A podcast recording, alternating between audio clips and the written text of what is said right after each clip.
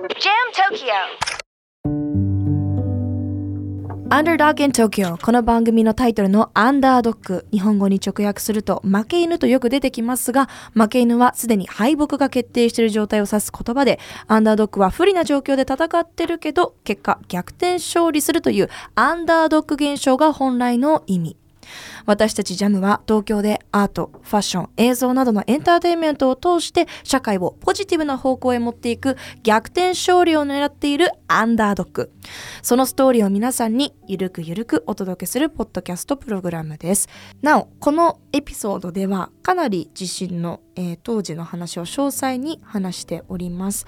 あのフラッシュバックだったりとかいろんなあの心の状態あると思いますのでぜひ余裕がある時に聞いていただくもしくは苦手だなという方は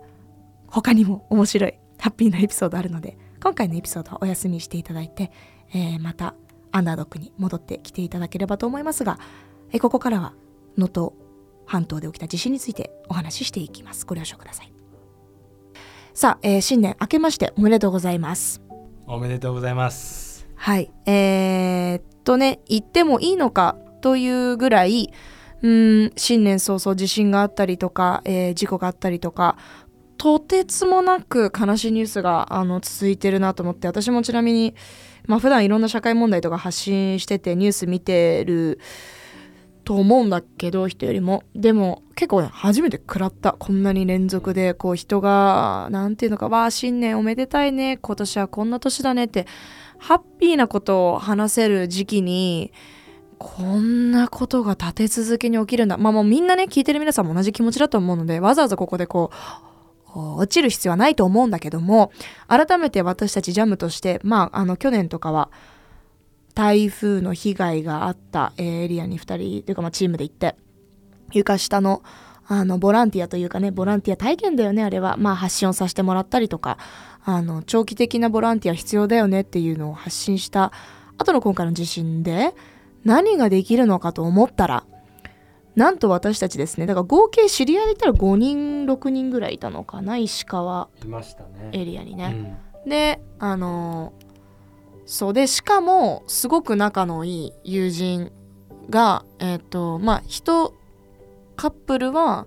あの帰省中で金沢にいてその2人もあの、まあ、旅行中で大変な思いしてもう一人は東京にもともといるんだけど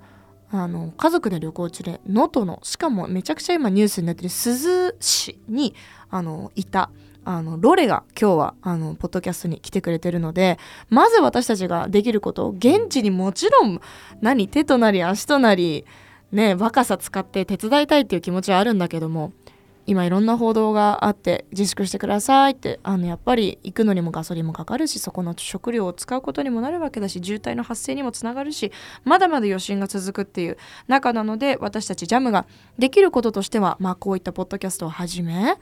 発信をすること伝えることそして語り続けることが大事だと思ったので今回はそのロレが無事に東京に帰ってきたので、えー、友人のロレと、えー、ジュニアと3人で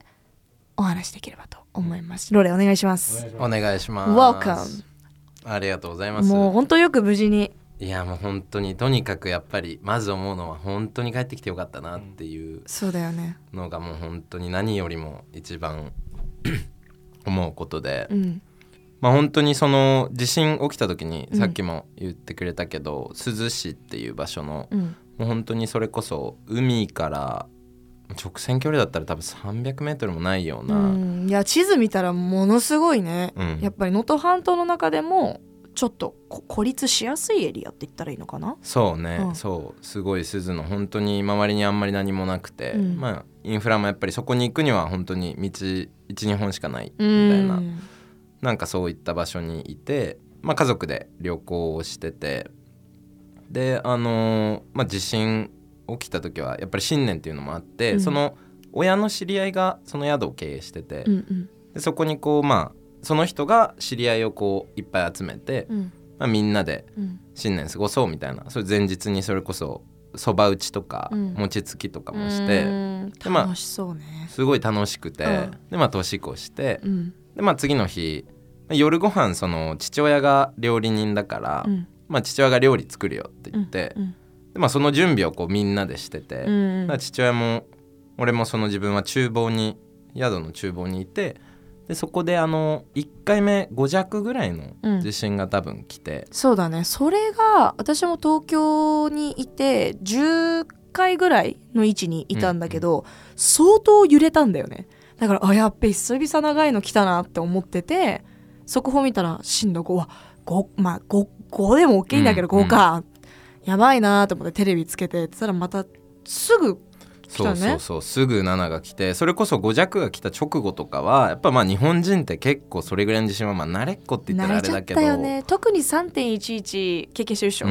あれをあの記憶があるとあ5弱とか5強ってこれだなみたいな、うんうんうんうんうん。ね、あるよくないけどね。そうあんまり良くないけど、うん。まあちょっと慣れてて、うん。本来であればそこで外に避難したりだとかするべきだったんだけど、まあなんか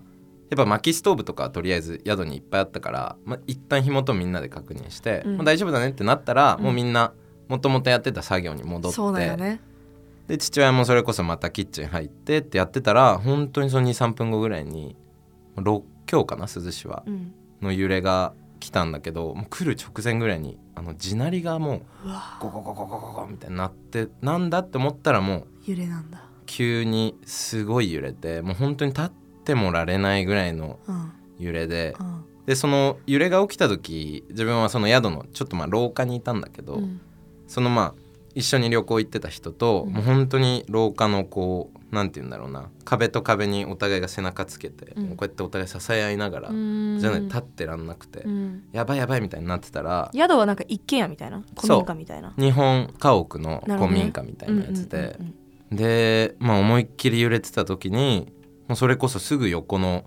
廊下の壁とかがバーンって取れたりとかうんえー壁取れたの？壁がうもうわ。落ちたりとかあとなんか中庭にちっちゃいこう社みたいのがあったんだけどそれとかもなんかガラガラガラって崩れたりとかして、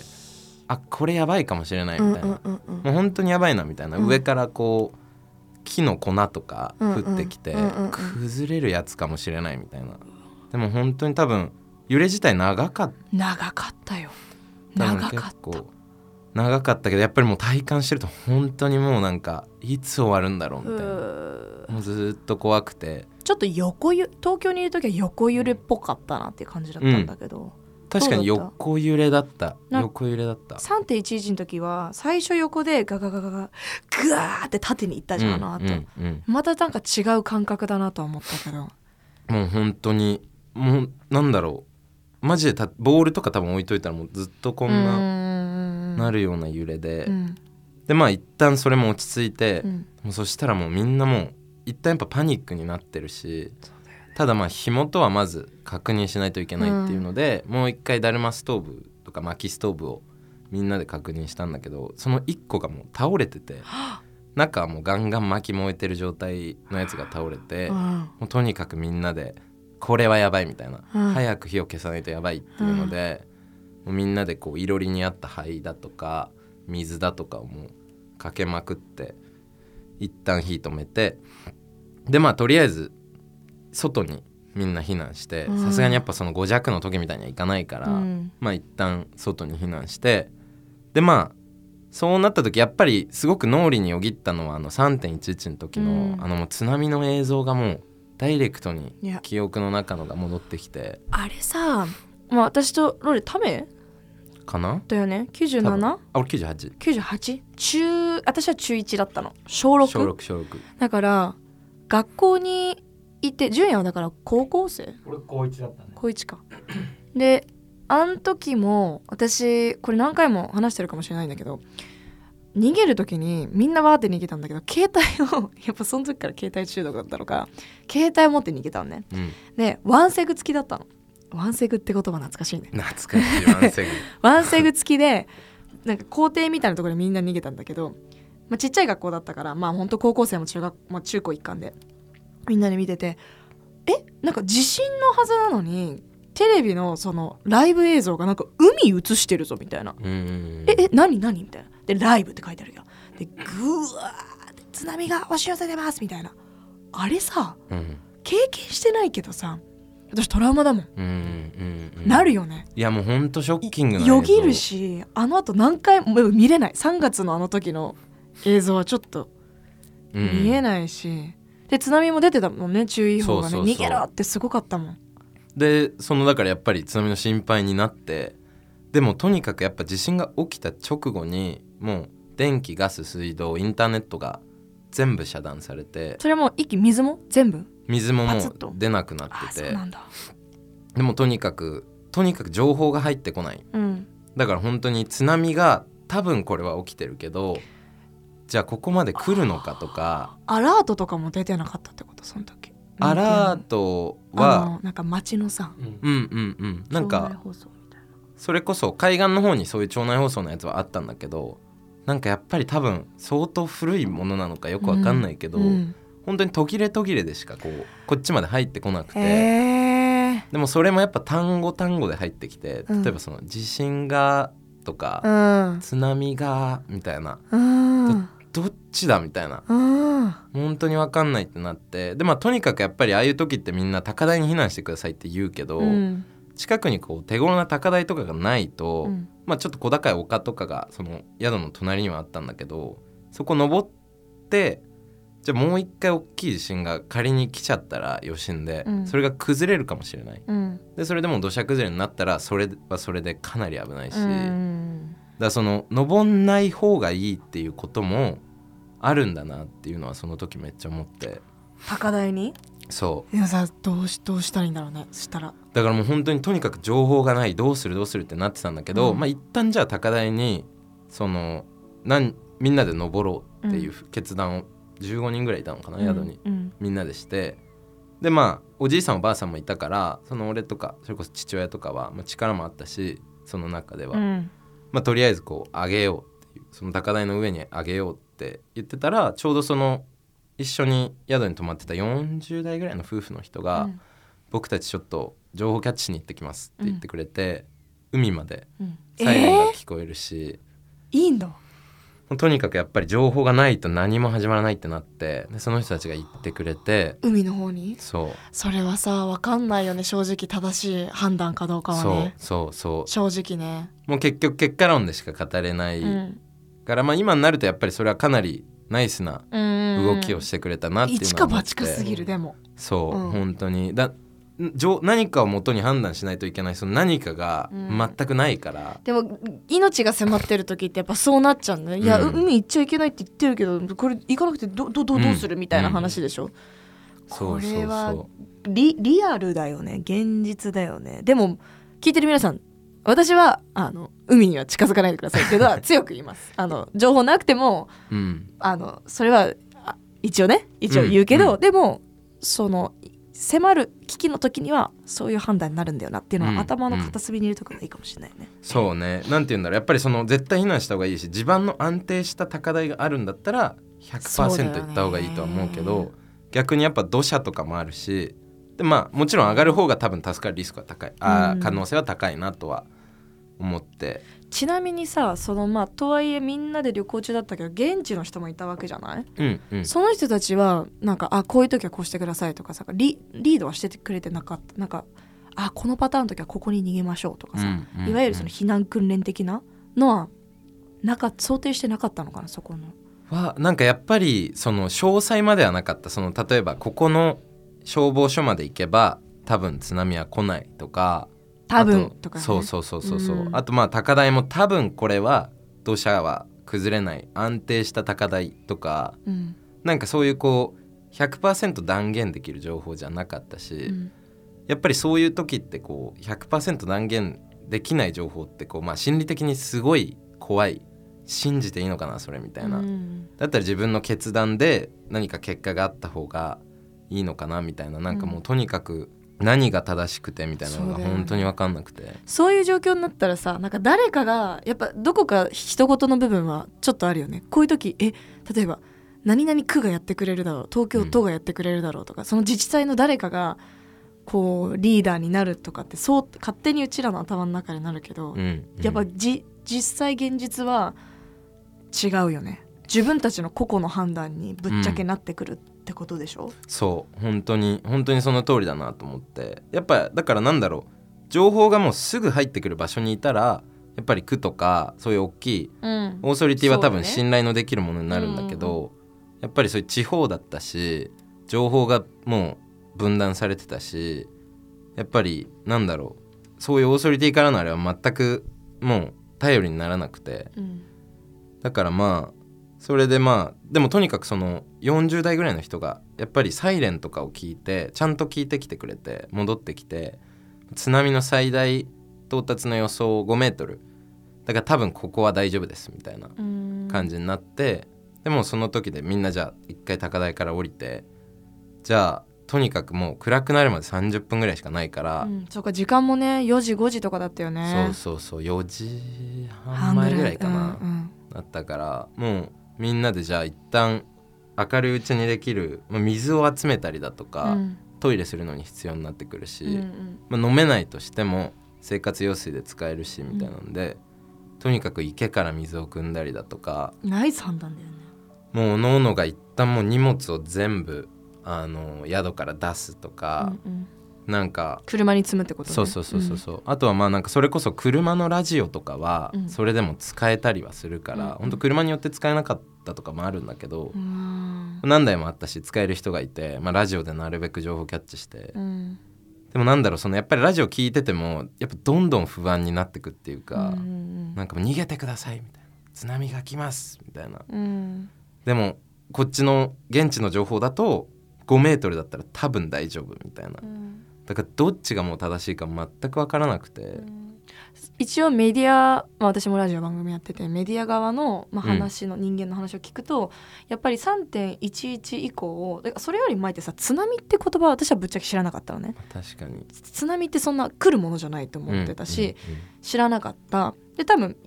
多くの人がそうだったと思う。でえっ、ー、とただあの3.11以降は地震が発生した後って津波にも気をつけなきゃいけないよねってこうさっきよぎるって言ったのと結びつくようになったと思うの、うんうん、だけどあの発生当時はやっぱアナウンサーだったり報道も含めて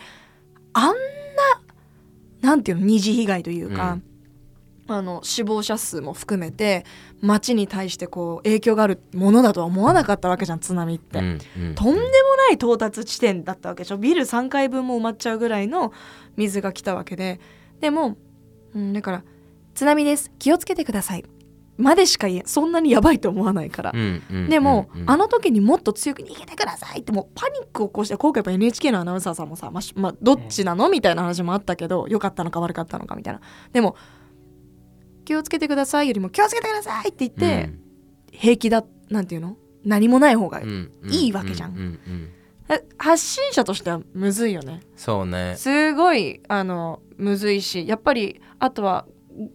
なんていうの？こう高齢者の人たちはあそこまで多分普段冷静なアナウンサーさんが乱す、気を乱さ、乱すレベルにならないとえやっべなんか起きてんだなって。ただ大丈夫でしょってなっちゃって3.11の時は亡くなった高齢者の方がすごく多かったから、戻らないでくださいっていうのは、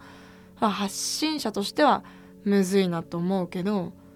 その情報が届いてない。多分その発信側の人も届いてないんだと思う、うん、ぶっちゃけ、うんうん、で私たちはマニュアルがあるのよ特に、はいはい、これを読んで、はいはいはい、5以上だったらこれ。これ。っていうの。まあこっちも避難訓練とかやってるんだけど。で冷静さを保ってやっぱ、ラジオ私たちが言われてるのは少なくとも JWAVE で言われてるのはこっちがパニックになってもあれだから冷静にっていうのは言われてるけどむずい、それでまあまあ、まあ大丈夫そうじゃない？ラジオも普通だしって言われたらそれまでだし。まあ確かに確かに。それで実際来たりとかしたら。あとそこのじゃあ実際にじゃあ仮にじゃあ私がそのエリアのラジオナビナビゲーターだとしてロレたちのエリアのことも多分自分が今ラジオしてるこのエリアの情報も知らないのに、うん、ここの情報を知れるわけがないよね。そこって、わけがないんだけど視聴者というかリスナーとしてはさ「え知らないの？ラジオも」みたいなさ感じになるじゃん。意外とだからこの災害時の連絡網っていうのはうん連携取れてるようで取れてないのかもなと思った、ね、なんかそれはすごく思ったな。なんかその実際に地震にあってなんかじゃあ本当に必要な情報だとかこういう情報が欲しいみたいなのはまあ入って全然入ってこないしでもなんだろうその、まあ、もちろんラジオ側のあれもあるだろうしさなんかそれこそ待機してる時とかになんか新潟県なんとか市でその70代の男性が転倒して軽い怪我を負いましたみたいなニュースとか流れてくんだ。ずっと流れてきて、うん、いやなんか流さなきゃいけないのはあるのかもしれないけどなんかそういうのより例えばなんだろう、うん、この道は今分断されてますみたいなまあそもそもやっぱ情報が入ってくるのが入ってこないから発信できてないのかもしれないけど、なんか本当に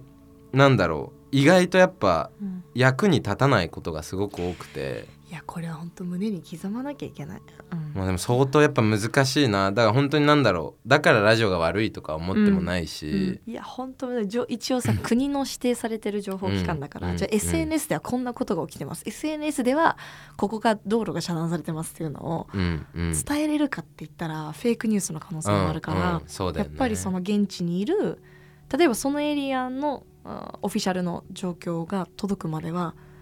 言えないっていうのはでもそれはね、うん、結構ねぶっちゃけた話、うん、この間全然違うトピックなんだけどあまりにもこれちょっと余談なんだけどさなんかメディアの目線で、まあ、フェイクニュースは絶対ダメよ発信するのは、うんうん、なんだけどそのとはいえ SNS の情報がめちゃくちゃ有益になることがもあるわけじゃない、うんうんうん、でもロレンの状況みたいにうんインターネットつながらないからラジオ頼みになるわけじゃん。ってなるとそのそのもうもはやフェイクニュースでもいいから欲しいみたいな時もまああるっちゃある、ね、ぶっちゃけ。もはちょっと大げさなんだけどなんていうのかな。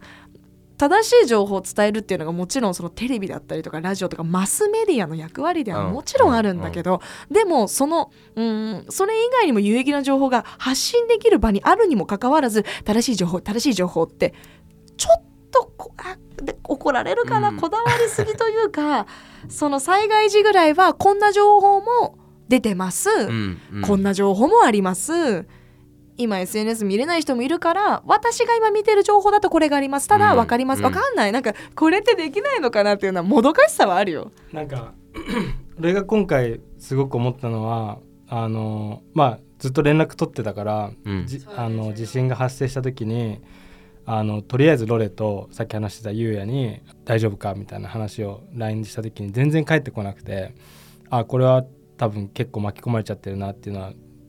やんわり思ってて、うん、でその日の夜にロレが返してくれてでいろいろやり取りしていくうちにその自分の方が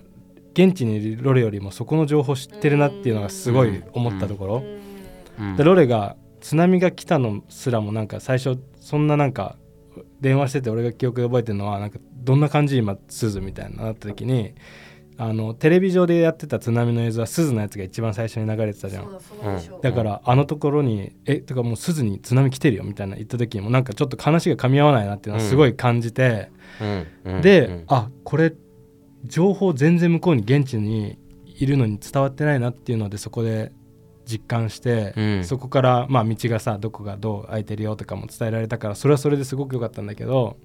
今回すごく自分が思ったのはなんかこう地震が発生した時に津波逃げてくださいっていうのはもちろんその現場にいる人向けにテレビとかラジオのこう誰でもアクセスできる媒体を使って発信してるけどその後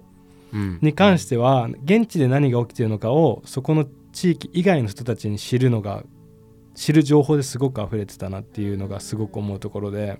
でも自分たちはさここに東京とかに生きてたらさもちろんその情報を把握するのは大事だけどさリアルタイムで一番情報が必要なのってそこにいる人たちじゃん。に向けた情報がまあなかったのかもしれない、うん、その情報をゲットできなかったのかもしれないけど、うん、なんかそこでじゃあ怪我に男性が転倒されてこけましたっていう情報よりも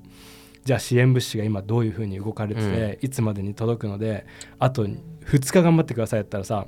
先も全く見えない現地からの人からしたらさ、うん、あとりあえず2日みんなで頑張りましょうみたいななんか今夜は家に帰らないでくださいなのか、うん、そうそう、うん、そうそうそうそう。とか水はあの今ないかもしれないですけど給水がすぐ行くので大丈夫安心してくださいとかなんかそこの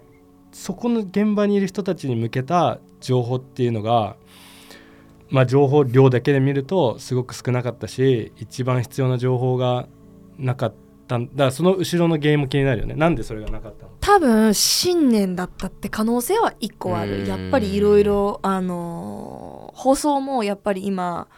テレビ業界もそうだしラジオも若干そうなんだけどやっぱ人手不足っていうのと労働環境の見直しっていうので昔はずっと生放送でやってたのが、まあ、ここは収録で流しましょう。それだけでこうみんなが休めたりとかさできるからそういうのもあって即時対応できるスタッフが要は休んでいたっていうのも全然あると思うし、あとはやっぱりそのうんやっぱ正しさを求めすぎてるなっていうのは出てる側としてのはある。その、マスメディア、でも分からない情報を届けてパニックを起こすのもダメって言われちゃってるから、でも、でもなでもなんだけどじゃあさ純也が今回ね、まあ、こうもう一回改めて言うとロレは、えっと、現地で情報を得られなかったけども、うん、電話 LINE もねほとんどつながんなかったから電話番号で2人は連絡取り合ってたんだよね、うん、でその電話もやばいかかんないって時もあったし純也めちゃくちゃこっちで私も純也と連連連携取ってたから不安だったんだけど、ねうん。その純也が持っちゃ SNS しっかりテレビで得た情報をロレに電話するっていうのと同じ感じで純也が仮にじゃあラジオ番組持ってたらそれを発信してもいいわけじゃん。なんていうの？ロレにしか届かなくな、うん、じゃないんじゃなくて涼しい全員に届けられる可能性がある情報を、うん、たまたまロレはなんていうの？うまくこう連携取って東京に、うん、でも東京に知り合いがいないとかさじゃあ県外にはそんな人いないとか言わないでって感じだけど ね外に。そう、ね,、そうだからそれってできないのかな。それがマスメディアとかいろんな人に届けられるなんか責任なんじゃないのってあの、ね、思う、うん、こうしてください、うん、ああしてくださいよりも今私の目の前にある情報はこれですよっていうのをもう少しマスメディアが伝えられることはできないのかなっていうのは一個思ったのと同時に誰も教えてくれないんですよね、うん、こういう震災の。うん。時って。ロレはその後結果的に消防署に行ったんだっけ？そう。その1日目とりあえずみんなで一回消防署に避難しようってなって。まあそれこそその宿に行く道も山の一本道で、まあ、いつその土砂崩れとか木が倒れたりとか電柱が倒れたりでもう分断されるか分かんなかったからもう怖いと。ここにいたら本当に出れなくなるってなって。まあじゃあ一回消防署に行こうって言って消防署に行ってでそこで初めて電波がつながってでも本当に純也と電話だったりとかまあ他の友達に電話だったり、こう LINE でもう LINE も超遅いけど、うん、3G みたいな、ね、そうそうそうそうそうそう、うん、でまあ返せるみたいな感じだったから、まあ、消防署いたんだけど、まあ、そこでやっぱりこうある程度ちょっと身の安全を確保されてそれこそなんか大津波警報が津波警報に下がりましたとかもよしみたいな、うん、なんとか耐えたぞみたいななんかそういう感じでやっぱそこで本当に今話してたみたいな情報のなさを思いっきり痛感して、うん、なんかその噂話が多分ベースになっててその辺だと、なんか自衛隊の人が来るみたいです今日の夜中にとか。じゃあここにいた方がいいなっていうのもあればいやもう鈴は完全に分断されてるから。すごい土砂崩れがあったんでしょだって。道が通れなかったんだよね。もう道がバッキバキになってた本当に。それこそ2車線ある片側がないとか、もう。え写真ある？あるある見たい。まあもちろんね情報収集してるつもりだけど。結構やっぱ現地のっていうかなんかもうこれがその宿の厨房。最初も地震発生直後のぐちゃぐちゃでわ雪もあったのか。でこれがやっぱ外れちゃった壁みたいな、はいはい、地割れがすごくて本当に。でも宿はまあこんな感じだったんだけど、うん、これとか宿から多分150メートルぐらいこれ2階でしょしかも。これ2階ええー、1階が今潰れて2階の部分が立ってるみたいな写真を見てます。家屋が完全に。車で支えられてるとか。この人たちはどうなってこの人たちは地震起きた直後にやっぱちょっと近かったから見れたんだけどもう救助隊の人が来てて、うん、で一回俺らでもその宿にいる時にあの救助隊の人たちは何か情報を持ってるかもしれないから行こうって言って行ったんだけど見たことないぐらい緊迫した雰囲気で、うん、もうなんかもう隊員の人たちが「お前そっち行け」とか「おいあげろよ」とかなんかもうなんだろう本当に話しかけれる雰囲気じゃなくてでもそれぐらい切迫した状況でその人たちもしてたから、うん、まあ助かっててほしいなとは思うんだけど、うん、まあ本当にそのどうなっちゃったかはあんまりその今の話は発生した日？それとも翌日？発生した直後。直後。あでも直後でじゃあもう動いてくれてた人もいるんだ。消防隊員の人とかはそれこそすごい動いててもしかしたらその通報があったとかなのかもしれないけど、うんうんうん、まあでもそんな感じでであとまあこれ道うわどうかだね。もうこんな完全に地割れというかもう道という道が。これこっちが道だったはずの場所。え？もう落ちてるね。ないない。完全になくなってて。でここら辺はやっぱこう道が普通にあるんだけど、うん、これ今帰宅の時の映像そうそうそうそうそうそう,、うんうん、またこうやって途中からもう暗闇になるの、うん、うわそっかでゆっくりでしかそれこそ帰れない。その後じゃあ消防署にはどんぐらいいたんだっけ、まあ、一晩そこで明かして車の中で？車中泊？車中泊も家族でみんなで。でもそれもやっぱり外寒いからなんかまあ1時間ぐらい仮眠できたらして寒くなってまたちょっとエンジンつけて、うん、暖房で温めてつけっぱなしじゃないのか。そうそうそうそうそう、ね、なんかつけっぱなしはつけっぱなしでやっぱその一酸化炭素中毒とか詰まってあったりするから、へえ知らなかった。バッテリーも上がっちゃうしだ消したりつけたり消したりつけたり。でつけるためにラジオとか聞くんだけどもう本当に何も情報が入ってこないみたいな。だからその怪我してます。こんな人がいます。新潟県でここで怪我してますとかなんかいや救助はどうなってるのとか、ん、なんかそれこそやっぱりさっき2人も言ってたけど本当に俺はその純也とか他の友達とかから聞く些細な情報でももう家族全員がすごい安心するっていうかその情報が入るだけで、うん、そうだよね。正しいか正しくないかも100%断言はできないけどでもそれが入るだけであそうなんだみたいな、うん、なんか自衛隊の人来てるんだみたいな、うんうん、なんかそういうのはすごくあったから。そうまあでそれで一晩明かして、うん、まあ、次の日一回朝、まあ、宿には水もあったし食料もあったし暖も取れるしトイレもあるし一回じゃあ戻ろうって言って、うん、ちょっとある程度大きいものの片付けとかをみんなでして、うん、でそこでまあ父親があのリゾットをみんなに作ってくれて、うん、そこで。多分あのタイミングで一番多分涼しいで美味しいものは食べてたと思う。いや食ってやっぱほんとあったかい食事って、うん、あれはコンビニとかはあったの？どうだったの？でその2日目みんなで一回宿行って、まあ、ご飯食べ終わってからまあじゃああのもう一回ちょっと僕たち消防署戻りますみたいな。ネット入るし、消防署だと、まあ消防署ちょっとハブみたいにしたくて避難の、うんうん、でそこ行く途中にコンビニがあったからコンビニこれちょっと寄ってみようよみたいな家族でなって、うん、コンビニ行ったらもう電気も全部ないし、うん、店員さんもいない。けど無人状態ってこと？もう無人状態。でも中はやっぱりぐっちゃぐちゃでもう棚がもう、ありえないとこに動いてたりとか、うんうんうん、写真撮ったんだけどこんな感じ。うわもうぐっちゃぐちゃになってて、うんうん、でもなんかあのー、それでコンビニ入ったら結構人がいたんだけど、うん、みんなこうカゴとか袋に自分の本当に必要なものだけを入れて、うん、でその後レジに置いてあったカゴに、うん、みんなある程度の金額を計算したお金をこう入れてて。これ喧嘩とかさ暴動というかさブワーってね買い占めがあってもおかしくないしそうそうそう。身のお金置いててたんだ。そうもう本当になんかそれこそ、まあこう言ったらあれだけどちょっと見た目がこう、うん、悪そうな人も、うんうん、なんかちゃんとこう入れて、うん、でなんかそれこそ一緒にその家族旅行で一人海外の人がいたんだけどついてきた人で、うん、友達でその人とかもすごい驚いてて、うん、こんなことありえないみたいな、うん、でも本当にそれはなんだろう被災した中でなんかほんとすごいな日本っていうのはめちゃくちゃ思ったし、うん、やっぱ人のモラルだとかマナーがすごい高いから、うん、避難所いる時も別に誰もパニックになんなかったりだとか、みんな静かに自分のスペースを守って生活してるし、でそういったストレスのなさは日本でしかないのかなみたいなのは。そうだよ。これ本当にあの別になんていうのかな。まあハーフだから言えることだ、まあ、ロレもね、そうだと思うけど日本に住んでるとそれで当たり前だけどさ海外にいたことある,、あるとさもうなんていうメニューが「わもうなんでこれだ!」ってこう 叫んでる人がその辺にいたりとかもうずっとなんかこう、まあ、喧嘩してるとに、うん、お前はこうだ!」とかって喧嘩してる人が余裕で、ね、普通にいるからこれはなんか当たり前に思わずうん、団結力の強さみたいなのはそう,、ね、そうじゃないエリアももしかしたらあるかもしれないなんか嫌なニュースとかも見るけど、うん、でも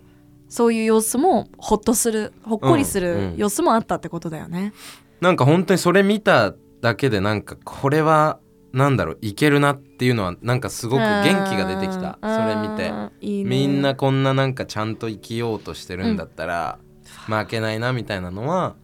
めちゃくちゃそこで思った。生きようとしてるなってすごい思い感じないよねそういうのね。そうだったでも純也連絡は取ってたわけでしょ、うん、連絡。は取ってた。連絡は取ってたけどまあロレあのパパがイタリア人っていうのもあるからさすごいなんかやっぱイタリアンバイブスじゃないけど なんか終始全然なんかこう暗い感じもなかったしこの前もちょうど一緒に食事帰ってきてからねしたんだけどその時とかもなんかこう常に前向きじゃないけどさネガティブに入らないで常にこう明るくポジティブにいるのを見てやっぱりそれってすごく被災地でも話聞いてるだけでもさ誰か一人でも諦めてたらもうそれでどんどん負の連鎖がつながるってロレ言ってくれてたけどそのやっぱみんなで手つなぎ合って生きていきましょうっていうのはさその現地ももちろん大事だし、うん、それはなんかここ東京とかで見ててもなんかこうみんなができること一、人ずつ今行かな現地に行くのが別に正義なわけでもないしさ、東京にいて東京からできる支援だったりとか、みんなで日本一つで頑張りましょうっていうなんか団結力っていうのは日本すごくあるなっていうのはすごく思うね。いや本当にそうだなっていう。なんかそう今純也も言ってたみたいにやっぱり何よりももうメンタルが本当に大事だなっていうのは被災して思って、うん、もうとにかくやっぱり生きようっていう気持ちがあれば、やっぱり何をしたらいいのかとかじゃあ何が欲しいのかとかなんかそういうのがこうポンポンポンポン出てくる、うん、だからこう確実に何て言うんだろう生存とか脱出に向かって一歩一歩近づけてる感じはするんだけどだ本当に何だろうそれこそ一人でもちょっとでもネガティブにもうこれは無理だみたいな、うん、そういう人がこう例えばいるとなんだろう。連鎖するよね。そう。人伝染する。うん本当わかる。バイブスってそれなんかねあるらしいよ。あのちょっとスピリチュアルではなくて、うん、波動とか周波数であるらしいんだけどなんかハッピーな人の周りにはハッピーが集まるって結構科学的に証明されてるらしいのね、やっぱりネガティブなところにはネガティブな人も集まるし、うん、なんかそそれは頭の中に入れとくとかといって何て言うのかな。こうバカみたいにハッピーってそういう場でする必要もないと思うけど、うん、でも前向きになるっていう気持ちは必要かなって思うし、ね、今も被災地でそういうまあなんかでもあの避難所の中で子供たちが踊ってる見たなんか映像とか見ると、うん、あなんかこうドヨーンとしてるきっとうん避難所もあるんだろうけどちょっとでもそういう元気なのところ見ると安心するし、うん、じゃあ今ここでじゃあ今今日収録時点でもう久しあ1週間経ちましたよだから。今そう収録7日なので1週間経ったけどじゃあここから今多分その72時間って言われてるまあね生存率のこのタイムリミットって言われて72時間超えて、まあ今日も何個かねなんかあの200時間以降でレスキューできた？あの救助みたいなニュースもどんどん出てるけど、じゃあこの1週間経って2週間経って3週間経って1ヶ月経って全然多分復興はしてないだろうから、うんうん、長期的なそのボランティアなのか支援っていうのは何なのかっていうのは考えていきたいしなんかあれだよね。あのちょっと落ち着いたら炊き出しとか、うん、まあ、お父さん料理人さんだから、ね、今までずっと3.11とか熊本とかもずっと炊き出し行ってた人だから、素晴らしいね。まあその炊き出しはやっぱりしたいっていうのもあったしやっぱその家族として唯一やっぱりすごく心残りなのはまあその旅館宿で本当にこっから先みんなでいろいろ大変なことが絶対ある。力も必要になってくるし、まあ、そういった場であんまりその15人宿にいた中で男手がそんなにいなかったけど、高齢者も多いだろうしねエリア的にも。高齢者の方も何人かいてでまあそんな中で、まあ、その自分たちだけこう先にちょっと実際に能登を脱出するっていうことになったんだけどまあなんかそれで本当に今でもそれはずっと心にしこりみたいに残ってて、うん、帰ったのが正解だったのかなとか、まあ本当に正解のないことっていうのは理解はしてるんだけど、うん、まあ、なんかそういうのがあるからやっぱり直接的な支援はしたいなみたいなのは、うん、そうずっと思ってて。でもさっきそれご飯食べてる時もね言ったなんか私はそれ正解だと思う。一回戻ってきて、うん、逆に言ったらこっちの温度感だったりとか、うん、冷静さをこう取り戻して一回元気になった上で、うん、でも現場のことも逆に言ったら把握してる状態なわけじゃない、だから東京で今一回なんていうのチャージして改めて必要なものを持ってくっていうのが一番できることだと私は思うけど励ますつもりで言ってるわけじゃなくてやっぱり向こう疲弊心も体も疲弊するし、うん、一旦体力整えてできることをやるっていうのは、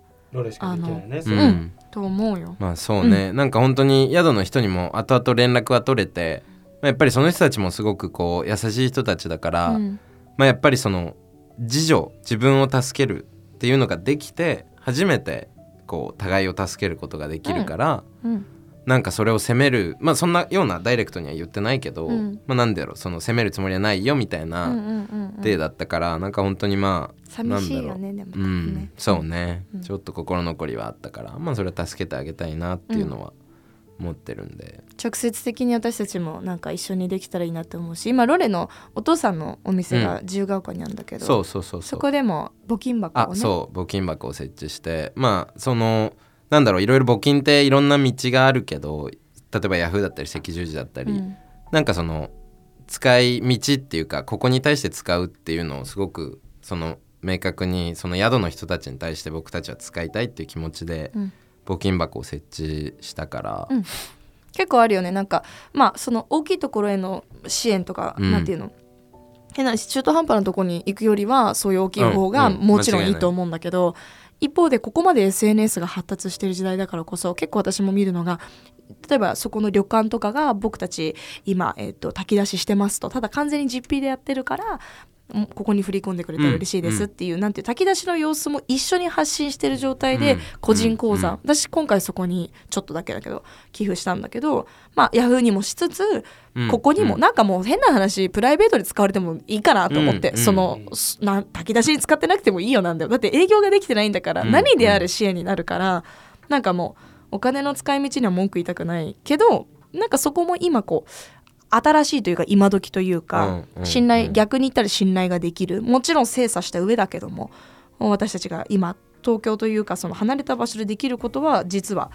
うん、1周2周回って寄付とか、えーと、発信だったりとか興味関心をななくさないこと、なんじゃないかなって思いました。どうでしょう？あのちょっと長くいつもよりも長いエピソードにはなりましたけども。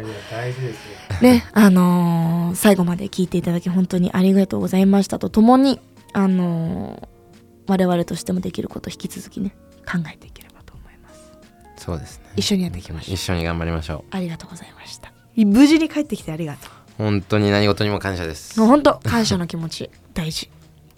ありがとうロレ。ありがとうございます皆様ぜひ番組のご感想お待ちしております、えー、我々ジャム東京ポッドキャストアカウントはないんですけども、えー、普段ジャム東京のアパレルだったりインスタグラムやってますのでぜひアットマークジャム東京のね、えー、コメント欄だったり DM だったりとかで、えー、番組の感想お待ちしております。番組のハッシュタグはジャムアンダースコアアンダードッグ東京。ジャムアンダースコアアンダードッグ東京です。すべてローマ字でお願いします。それでは今日のエピソードはここまでです。また次回お会いしましょう。バイバイ。